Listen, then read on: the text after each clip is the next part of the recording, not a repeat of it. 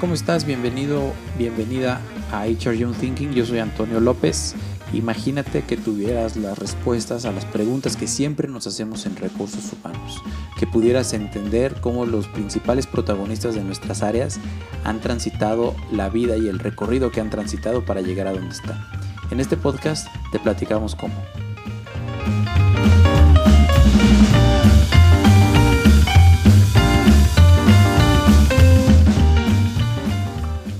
Día de hoy estoy muy contento porque me tocó platicar con un buen amigo que conocí en LinkedIn que se llama John Moreno. John trabaja actualmente con Astrolab, se fusionó a partir de una empresa que él tenía que se llamaba Nomads y es uno de los grandes eh, celebrities de LinkedIn en materia de generación de likes y contenidos.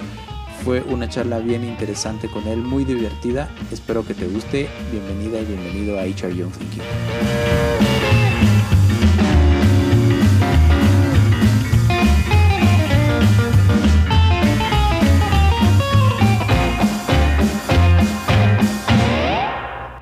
John, nos da muchísimo gusto que estés el día de hoy con nosotros en, en HR Young Thinking. Ya nos debíamos esta charla, eh, siempre en un duelo de ida. ¿Tú eres tigre o rayado? Tigre, tigre, muy tigre. Siempre hay, siempre hay en la liguilla eh, de ida y de vuelta y nada más nos habías recibido varias veces tú en, en tus espacios que tienes en, en LinkedIn y pues yo creo que, que valía la pena, la verdad, tenerte también de este lado, platicar eh, a gusto un ratito un poco de nuestra trayectoria. Entonces, muchas gracias, muchas gracias por estar aquí eh, y bienvenido. ¿Cómo estás? Muy bien, no, muchísimas gracias a ustedes por, por siempre tratar de colaborar conmigo en las cosas que los invito y pues muchísimas gracias por, por darme ahora el espacio de este lado. Muy bien. Debo decirte que desde que nos quitaron al Tuca yo he estado muy resentido con los Tigres, luego la final que perdimos en CEU, este, que fue heroica creo, y ahí alguno que otro partido que, que no, nomás no, no, este, no logro asimilarlo, pero pues aún así aprecio mucho tu, tu amistad y, que estemos este, colaborando en este y en otros espacios. y ahora que se llevaron a Carlos, ¿no? También. O Hijo, sea, pues, había jugado muy bien, güey, y ahora que también a, a se trajeron a su delantero, creo que también está de considerarse. Eh, y como lo ha hecho Tigres con, con Pumas, yo creo, ¿no? ¿no? O sea, creo que siempre, ha agarrado gente. Entonces, sí. Ah, hay que hacer un podcast de fútbol que nos gusta mucho. Eh, habría que incluso ver qué relación existe entre los que nos gusta las áreas de recursos humanos y el fútbol. Pero por lo pronto me gustaría, John, para darte la bienvenida, que nos platiques un poco de ti, qué es lo que estás haciendo ahora y si se vale, eh, eh, preguntarte un poco, pues, cuál ha sido tu trayectoria para llegar hasta el día de hoy en esta fusión con Astrolab. Pero pues platícanos un poquito quién es John, qué haces ahora y cómo llegaste hasta acá. Ya, pues muchísimas gracias. Pues bueno, mira, eh, ¿quién es Jonathan? Yo creo que es una persona eh, muy ambiciosa, no en cuanto a lo económico, sino a, querer lograr cosas que quizás no, no, se han logrado o se batallan. Soy una persona que, que no le tiene miedo a los cambios. Soy una persona que le gusta mucho iniciar, pero le cuesta cerrar. y eh, sí, esa, esa, parte es creo como mi, mi mayor defecto eh, pues yo, yo soy un diseñador gráfico de profesión que estudié un par de semestres en ingeniería electrónica y automatización aquí en la uni y lo cual me dio las posibilidades de aprender de programación y cuando ya entro la parte gráfico pues tener también la parte gráfico y me dio pues esa, esa parte de poder entender temas de tecnología y de diseño en un área que yo trabajaba de, en Neoris, que era de e-learning, entonces podía programar y podía diseñar tenía esa, esa parte bien y me hizo pues relativamente crecer eh, de una manera más rápida por tener esas habilidades. Y pues como te digo, pues soy una persona muy ambiciosa y al cabo del poco tiempo con un jefe mío de, de área eh, emprendimos una, una, empresa de desarrollo de software y empezamos a trabajar pues para varias empresas aquí en Monterrey y luego nos contrataron en Texas y para no hacer el cuento muy largo, como en 2015 nos compra, nos, por así decirlo, nos fusionamos a otra consultora llamada Altea, la, con la cual trabajo entre, ella eran nuestros clientes, pero ahora nos fusionamos y trabajo entre 3 y 4 años ahí. Y en 2018 decidí emprender algo con Ricardo y mi hermano Dylan este, y crear Nomads. y pues básicamente estaba enfocada en traer lo, más nuevo de tecnología, llevarlo al área de, learning, eh, no con herramientas de autoría, sino desarrollos propios muy particulares para pues, un cliente que le invierte dinero. Y en el transcurso de ese año conozco varias personas muy interesantes, entre ellos Diego, Andrés Oliveros, Memo Ceballos. Y un día en un WeWork le presento lo que es Andrés Oliveros eh, Nomad y pues decía que esa parte como que le faltaba a Astrolab, ¿no? Y al cabo de un par de meses y ver si, funcionábamos juntos o con un par de proyectos, pues llegamos a hacer la fusión. Y pues ahorita me encargo sobre todo temas de ventas, temas de tecnología y de innovación aquí en Astrolab. Padre. Oye, está bien, está bien extraño el camino de diseñador, eh, tecnología. Creo que lo explicas muy bien cómo identificas el nicho de learning y el, sí, el hueco de justo brindarle a, este, a esta área eh, eso que le falta, ese componente de diseño y de tecnología, ¿no? De, para, para, fomentar experiencias de aprendizaje más, más interesantes, pero no deja de sorprender como un diseñador con cierto background de tecnología acaba haciendo cosas de learning. ¿Qué dices cuando te preguntan eso? ¿Por qué, por qué empezaste a, a interesarte y a documentarte, creo yo, incluso no sé en qué nivel de, de, experto, pero sí, por lo menos una persona documentada si eres en temas de learning, cuando vienes de un mundo, pues, distinto, ¿no? Mira, mis papás son maestros de educación especial. eh, yo la verdad nunca quise ser maestro, como saben, pues el tema de los maestros regularmente las plazas pasan a los hijos. Ni mi hermano ni yo quisimos estar en eso. Y realmente fue por una cosa de hambre, o sea, yo, yo a mí me gustaba más un tema de gráfico, yo, yo gané un par de concursos a nivel nacional con, con temas de diseño, con HP, con algunos blogs, pero pues pagaba mejor lo digital. O sea, hay que ser honesto, yo trabajaba para HIV, de hecho trabajaba en el área de todo el tema de señalización, estaba haciendo mis prácticas y en eso recibo la llamada de Neoris para hacer prácticas, pero en temas de gráfico para cursos y learning.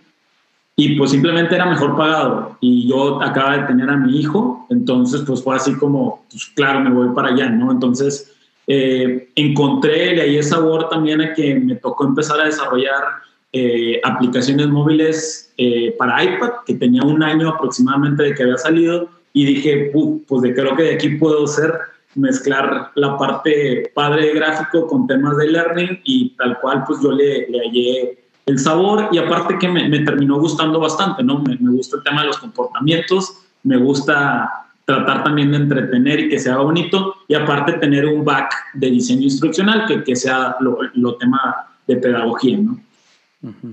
Qué padre. Oye, y eh, en, este, en esta parte de, de, tu trayectoria, platícame ahorita un poco, dices un poco lo que haces en Astrolab, pero ¿por qué necesitaría Astrolab fusionarse con ustedes? Hablaste del componente tecnológico, pero ¿qué más dirías que aportas a la mesa, digamos, a, la visión global o a la visión general de Astrolab? Eh, ¿Por qué estás ahí y qué es lo que más te gusta estar ahí?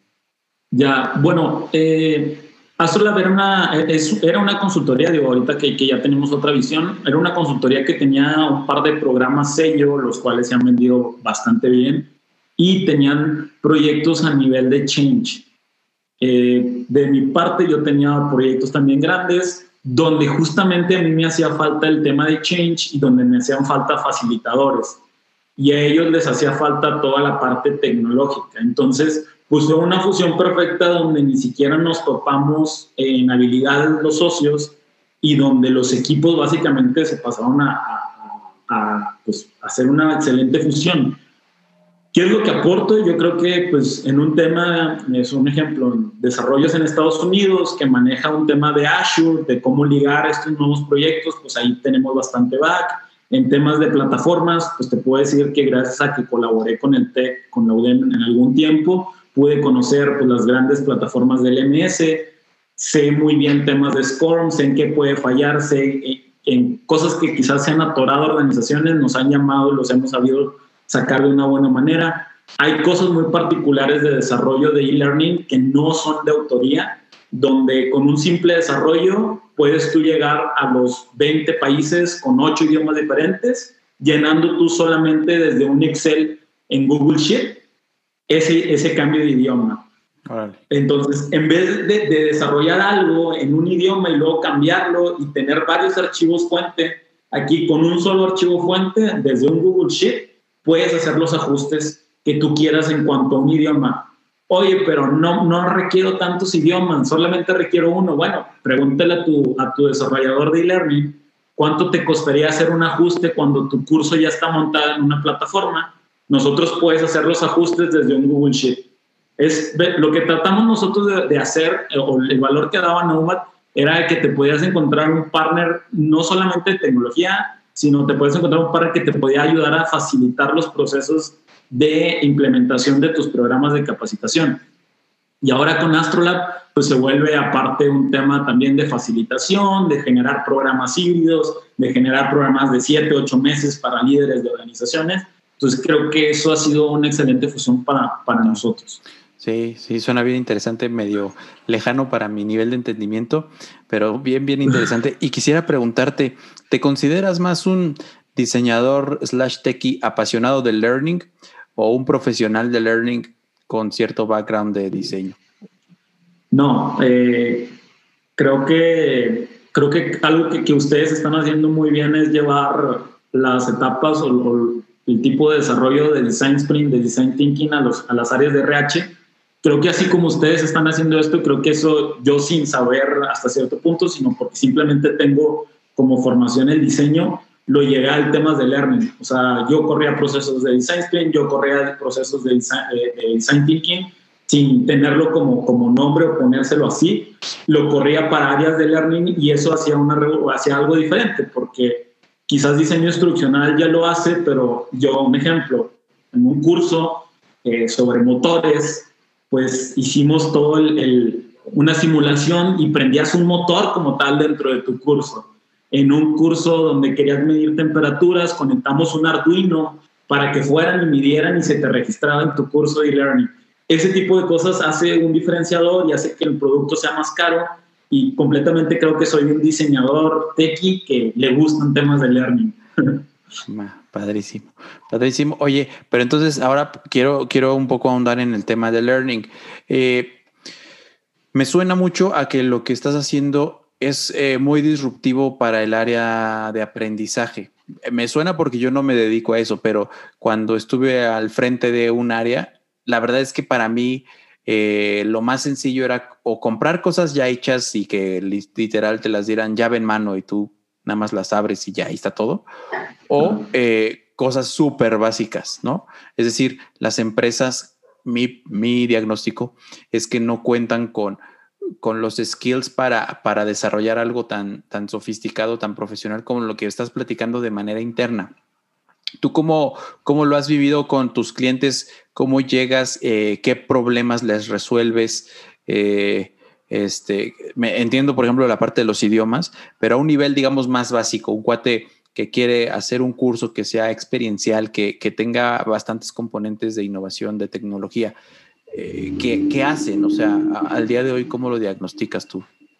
Bueno, creo que también hay algo muy particular que incluso cuando entras a la página de Astrolab contamos una breve historia de quién puede ser nuestro posible cliente. Somos muy conscientes que no todas las personas van a tener este, esta, pues este medio paso al vacío, ¿no? Que te tienes que aventar por, por, por tratar de generar un contenido con nosotros. Eh, sabemos más o menos, pues, por así decirlo, qué tipo de personas son las que nos, la que nos compra, pero tenemos otra ventaja. Eh, creo que el que puedas entrar a, un proyecto, a, no sé, a, mi LinkedIn, al de Andrés, y el que hayamos platicado, supongamos en mi caso, que haya platicado pues, con tu hermano sobre Kahoot, un, ejemplo, pero eh, eh, hay GameLearn, está The Grid, hay demasiadas plataformas las cuales conocemos y que esto parece, o sea, no, no es solamente un chispazo de innovación que tiene la organización o que tiene mi equipo, sino aparte pues está formado y también sabemos hacer desarrollos normales en Captivate, the Storyline y regularmente lo que hacemos es, mira, este es ese pequeño paso, pero mira, también te podemos hacer todas estas cosas. Entonces, sí tenemos que también llegar al público de una manera normal, generando experiencias normales de aprendizaje. Lo que sí no, no, no aún no, no, no llegamos a concretar cómo es eso que ya esté prehecho, si nos cuesta trabajo eh, pensar, porque creemos que las organizaciones pues tienen sus particularidades, ¿no? Eh, y en mi experiencia o lo que me ha tocado es cuando compran un LinkedIn Learning, cuando compran alguna que ya esté hecho y ya simplemente, como dices, llave en mano, suele tener niveles de, aceptación muy bajos. Incluso sé muy bien de, de un caso, cerca de 33 mil licencias de LinkedIn Learning para tres años y solamente entraron, no significa que las cursaron, entraron 3.500 personas de una organización que tiene universidad de hace más de 10 años. Eh, entonces, eso es por, el, por, lo que yo diría que, que, me cuesta un poco decir, pero también entiendo que ese tipo de problemas se puede solucionar no solamente con Learning, en un tema de comunicación, un tema de cultura. Creo que esas son las cosas que también se complementan ahora con Astrolab, que hacemos como un embudo, como si fuera de venta, pero un embudo de Learning para irlos trayendo poco a poco y lograr que la gente que llegue pues tenga una capacitación eh, buena y que ya llegue interesado, porque lamentablemente a diferencia de nosotros pagar un curso en masterclass, nosotros tenemos el interés. El problema que tenemos nosotros, al igual que ustedes, de ir a facilitar un producto que te compra una organización para un cierto grupo de personas, no está seguro si a todas las personas les interesa o se inscribieron o simplemente la persona está puesta ahí porque quieren que aprendas eso, ¿no? Entonces tienes distintos factores ahí que te pueden influir. Está, está muy interesante. Se me hace una edición medio compleja cómo, cómo ir eh, bajando en cada una de las etapas del embudo. Eh, y, déjame preguntarte lo siguiente. Yo te veo como muy activo en, en, LinkedIn y generando un montón de contenido. Creo que contenido bien interesante. Eh, me resuena mucho como que el concepto el término de evangelización, es decir, acercar el aprendizaje, el conocimiento de herramientas nuevas, de modelos nuevos de aprendizaje a las empresas, pero, pero, pero, pero no sé, por otra parte, por lo que me acabas de platicar, qué tan probable es que el mercado se interese realmente por una solución tan customizada, por así decirlo, como las que ustedes eh, diseñan, cuando o sea, el nicho al que irías es, es, alguien que, como dijiste al inicio, le gusta invertir, tiene un particular dolor o un particular interés por transformar sus experiencias de aprendizaje. Entonces, me, me, me nortea un poco, pues, o sea, o, o, vamos como mainstream o vas muy focalizado a cierto tipo de empresas, a cierto tipo de, de, de áreas de, learning. Va, bueno, mira, eh, Astrolab está comprometido o la idea de nosotros es trabajar eh, con el top 500 porque son esas empresas que eh, pues pueden pagar los tipos de proyectos, pero eh, considero que también tengo hasta cierto punto un compromiso de si puedo dar ciertas herramientas que son gratuitas, porque supongamos tengo un programa los viernes con Bania que trabaja para casi de gratis para varias organizaciones enseñando herramientas que son gratuitas a maestros ahora con todo este tema, pues yo siento que no, no me cuesta nada eh, dar, dar ese paso o, decir o enseñar que hay muchas plataformas, o sea, que hay bastantes LMS que no siempre se tiene que trabajar con Astrolab, se puede trabajar con Overlap, se puede trabajar con Dare2Learn, se puede trabajar con Buca. No, no, no, pensamos que, que, no tenemos que comernos, porque tampoco podemos tener todo el trabajo, pero eh, sí nosotros tenemos muy enfocado hacia qué clientes queremos llegar y sí sabemos que nuestros productos relativamente tienen un precio, pues, pues lo que vale desde, nuestra perspectiva y que pues también tenemos que saber nosotros si a nosotros nos conviene desarrollar, a, a diferencia de un ejemplo, como tú decías, lo mío está hecho muy a la medida y yo, yo tengo que pensar si este desarrollador que me hace cosas a la medida lo dedico a ese proyecto o si lo dedico a hacer storylines o cursos más básicos. Entonces yo tengo que decidir esa parte y eh, no trato de evangelizar porque si, yo, si se fijan en mi contenido, no trato de hablar mucho sobre metodologías y esto, pero creo que sí trato de, facilitar o decirte, mira, esta herramienta la puedes checar y seguramente te va a salir un poco más barato. Digo, hemos tenido varias pláticas con Jira, con Learning, con GameLearn, o sea, con plataformas que yo creo que, que son bastante interesantes y que puede volverse algo fácil de usar para, para cada una de las personas de Learning. Sí, me queda, me queda un poco más claro. Este, y quisiera, eh, antes de terminar, tocar un tema. El aprendizaje eh, organizacional el año pasado, a partir del año pasado, digamos que ya, ya traíamos una, una curva acelerada hacia el tema distribuido, al trabajo distribuido y el aprendizaje asíncrono, pero se aceleró así, no sé, muchísimo, ¿no? Eh, eh, ¿Cuál es tu perspectiva al respecto? Como que hacia dónde crees que vaya eh, el, modelo, los modelos de learning y, cómo, y, no solamente desde el punto de vista del proveedor de aprendizaje, en el, entendiéndolo como la organización, sino también desde el punto de vista pues del, del estudiante, ¿no? Del colaborador que necesita ahora capacitarse y seguirse desarrollando, pues ahora a través de contenido asíncrono, de herramientas digitales, etcétera. Ya, digo, creo que a lo mejor me faltó algo que creo que pueda unar a esto de la pregunta pasada. Pienso, pienso que, que, ahora no solamente competimos contra el trabajo, porque antes lo podías tener en el trabajo y le podías cancelar la BP, le podías cancelar todo y tenía que estar enfocado pero ahora competimos contra TikTok, contra Instagram, contra Facebook, en el mismo horario de trabajo, más el trabajo, más las juntas.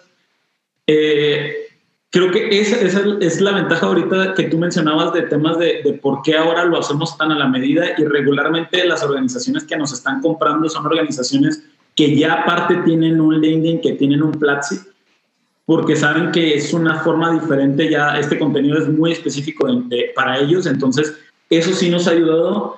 Y cómo lo veo, yo pensaría, o lo que me ha gustado de las últimas organizaciones con las que estamos trabajando, es que sí se han atrevido a un poquito a descentralizar su contenido.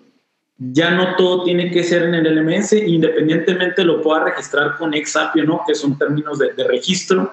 Si acaso no lo puedo, no pasa nada. Hay cosas que puedo soltar que me pueden, que me pueden hacer bien. Hay, un ejemplo en particular que a mí me gusta, que yo sé que no lo hizo intencional, pero no sé si conocen que hay un TikTok de, de unos chavos que trabajan en Oxxo.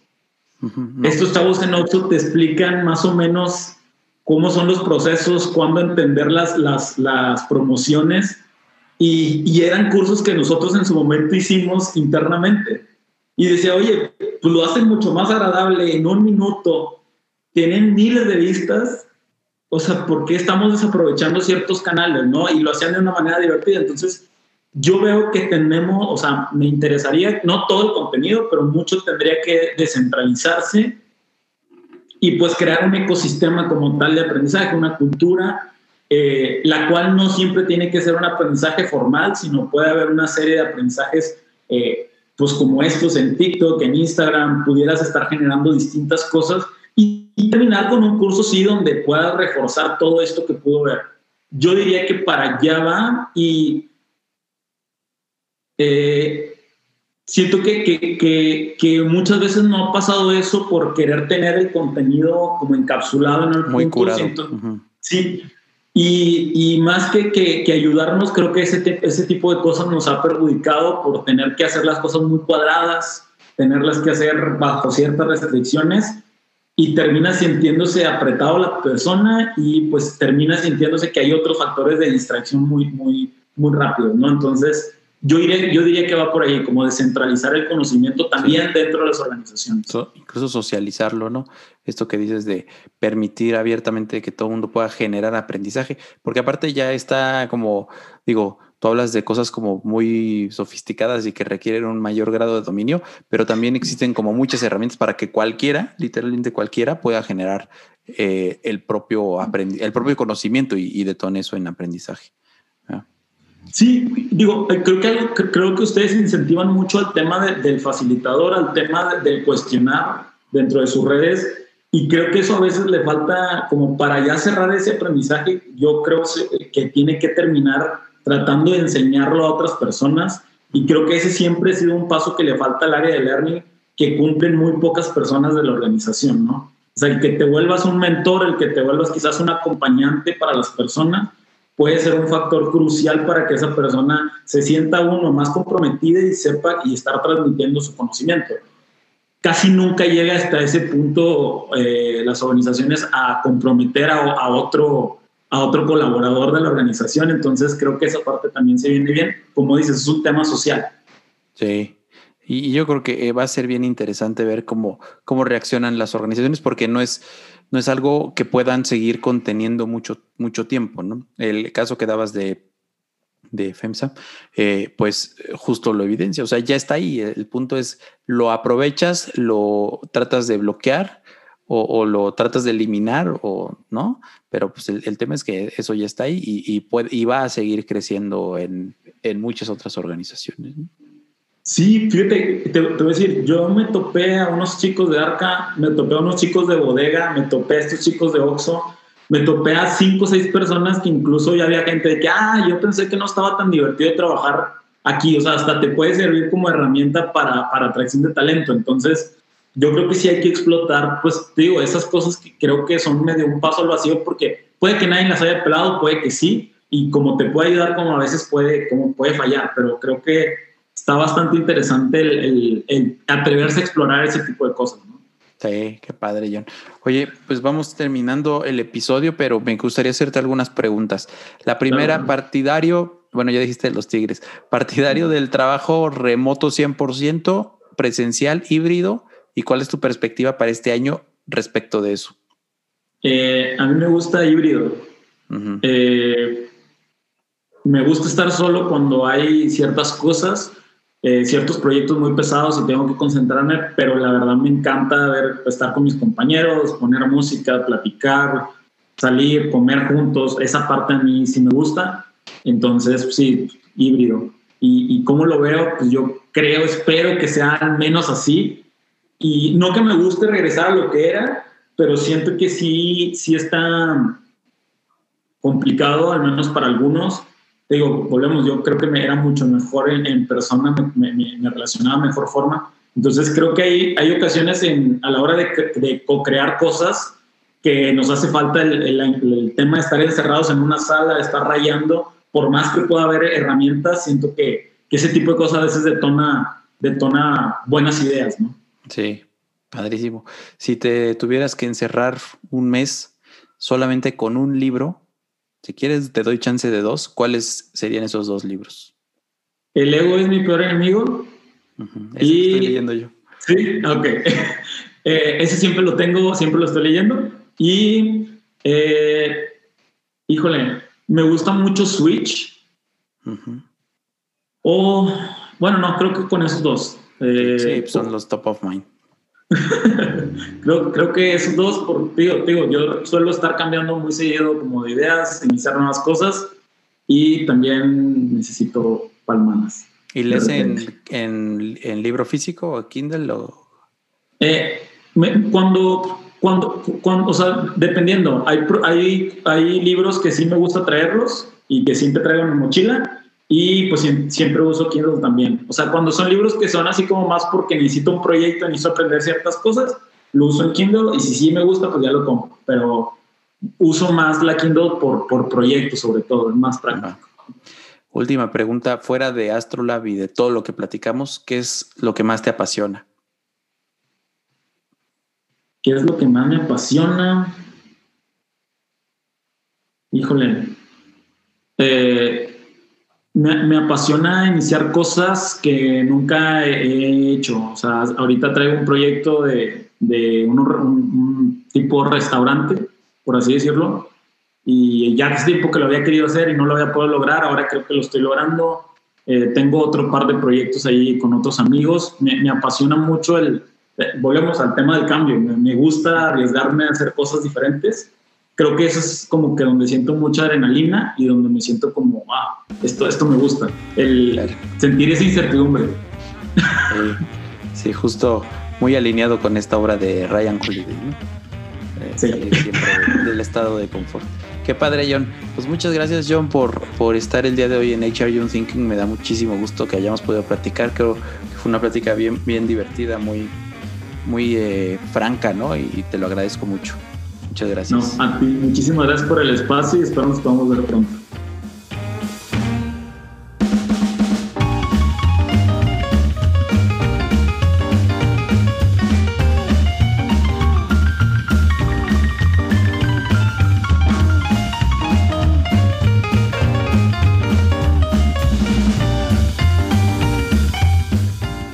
Espero que te haya gustado este episodio. Si fue así, por favor déjanos un comentario o una reacción en cualquier plataforma que lo estés escuchando. Nos encantaría saber qué opinas. Escríbenos a contacto buca.mx o mándanos cualquier mensaje en cualquier red social. Estamos en LinkedIn como Buca y en Instagram como mundo-buca.